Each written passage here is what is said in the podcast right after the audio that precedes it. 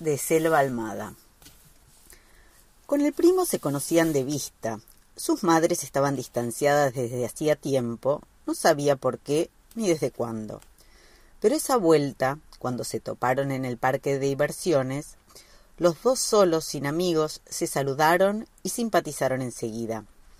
Empezaron a juntarse a la hora de la siesta, y el primo le enseñó a disparar. Su madre nunca supo que había sacado la escopeta de su padre del escondite, la caja del vestido de novia, con el vestido de novia como mortaja, en la parte más alta del ropero. A ella no le habría gustado. Decían que el marido se le había muerto limpiando esa escopeta. Iban a practicar en los terrenos abandonados del ferrocarril. La primera vez que salieron a cazar, desde el otro lado de la ruta, le llamaron la atención, en el montecito bajo, las copas salpicadas de cosas blancas, como bolsas de nylon o papeles que el viento hubiera ido depositando entre las ramas. Antes de cruzar, miraron para los dos lados. Venía un camión, así que esperaron. Cuando pasó, el chofer hizo pitar la bocina, que sonó como el mugido de una vaca, y sacó la mano por la ventanilla saludándolos. No es que los conociera, pero la gente que anda en la ruta es así, le toca bocina y saluda a todo lo que se mueve. De puro aburrimiento será. Cuando la culata del acoplado terminó de pasar, contoneándose pesada, tuerta de una de las luces, volvieron a mirar para los dos lados y cruzaron al trotecito el asfalto, que aún debía estar caliente, aunque el sol había bajado casi por completo. Se detuvieron nomás empezada la banquina y el primo disparó al aire. Entonces pasó lo que pasó. Tras la detonación, eso que había entre los árboles se levantó como espuma. Era un dormidero de garzas. Enseguida acomodó la escopeta, eran tantas y estaban tan a tiro que la casa era segura pero el primo le bajó el caño de un manotazo. Es mala suerte matar una garza, dijo, y se sentó sobre el pasto. Él hizo lo mismo. El primo era más grande, y él lo copiaba en todo. Quería ser así cuando tuviera su edad. Las garzas quedaron suspendidas entre el montecito y el cielo encendido un momento como relojeando, y otra vez se dejaron caer sobre las copas, ocupando sus sitios entre el ramerío. El primo sacó dos cigarrillos del atado y los encendió poniéndose los dos en la boca al mismo tiempo. Después le pasó uno. Nunca había fumado, así que se atoró con la primera pitada, de angurriento y emocionado. Después le agarró el gusto. El primo era callado. Así debía ser un hombre, creía él, de pocas palabras. Y aunque tenía ganas de soltar la lengua y preguntarle un montón de cosas, no abrió la boca, mirando de reojo, hizo lo mismo que hacía el otro. Un nuevo camión pasó, tan cerca que sintió el vientito de la velocidad cortándole los pelos de la nuca, pero éste no tocó bocina. No los habrá visto. En esos meses se le pegó mucho a su pariente. Él tenía doce y el otro unos dieciséis, pero no era como otros gurizones de su edad, el primo. Él tampoco. Al tiempo muerto de ese verano lo pasaron casi todos juntos, excepto las veces que el padre del primo se cansaba de verlo tan pajarón y se lo llevaba con él unos días a trabajar al campo. Nunca eran más de dos o tres, pues en el campo seguía siendo un pajarón y el padre lo aguantaba menos. Y esas pocas semanas para carnaval la tía hizo alianza con otra madre y le pusieron de novio con Noelia, una muchacha preciosa, pero rara justo para carnaval, cuando él había hecho muchos planes para los dos, desde andar de mascaritas hasta empapar a baldazos a las chicas del barrio, para que la ropa se les pegara al cuerpo y pudiesen verles la bombacha y el corpiño. El noviazgo abrupto no le dio tiempo ni a contarle al primo aquellos planes.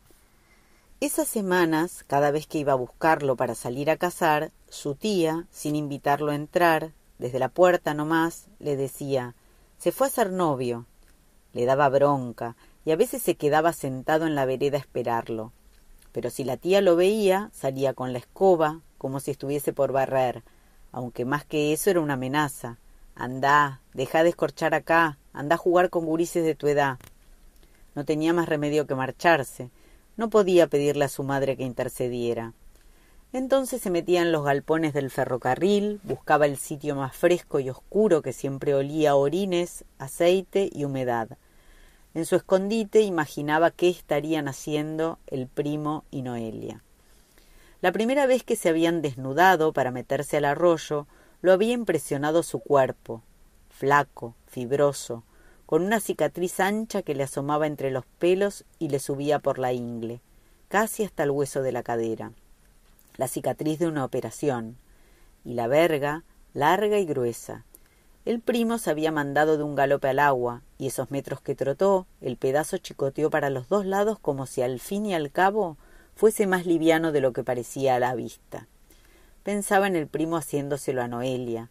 Ella era flaquita, tetona pero sin culo, de caderas estrechas, así que debía dolerle cuando él se la metía y Noelia debía morderse los labios para no gritar capaz que ni siquiera llegaba a penetrarla y tenía que conformarse con puertear. La huasca abundante y pegajosa debía enchastrarle los muslos y las nalgas a la estrecha Noelia. Una tarde volvió a golpear su puerta, más por rutina, para molestar a la tía que pensando en encontrarlo. Fue él quien abrió, le dio unas palmadas en el hombro, sonriendo, se metió y volvió a salir con la escopeta y una cantimplora echaron a andar hacia las afueras. Pensé que estarías haciendo novio, le dijo recién cuando pisaron campo. No andamos más. ¿Por? Nos aburrimos. Fue toda una tramoya de las viejas. Mejor, se animó a decir, y el primo se encogió de hombros. Esta vez también se metieron al arroyo, y cuando salieron se pusieron los calzoncillos sobre el cuerpo mojado y jugaron a la lucha libre. El primo era más fuerte, pero le daba ventaja. En una toma quedó de espaldas sobre él, el brazo de su pariente cruzado sobre su pecho y su cuello, manteniéndolo inmovilizado. Y unas pataditas para liberarse, pero lo tenía bien agarrado, y ya le faltaba el aire. Se quedó quieto. Por sobre la tela mojada del calzón, justo en la raya, sintió el bulto grande y endurecido. El primo lo soltó enseguida y se vistieron callados.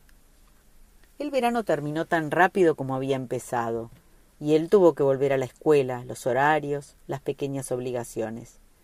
Al primo, el padre lo mandó a Buenos Aires a trabajar en la verdulería de unos amigos. Volvió una o dos veces ese año, pero él recién se enteró cuando ya había vuelto a partir. Nunca llegó a preguntarle por qué matar una garza traía mala suerte pero cuando se topaba con alguna, la dejaba ir, por las dudas. En sueños sí llegaba a tirar del gatillo. Siempre era de noche, en un campo plateado por la luna. El corazón le latía muy fuerte mientras se acercaba a la presa caída, y cuando se inclinaba sobre el manto de plumas blancas, a veces el pájaro tenía el rostro de Noelia, y a veces el del primo.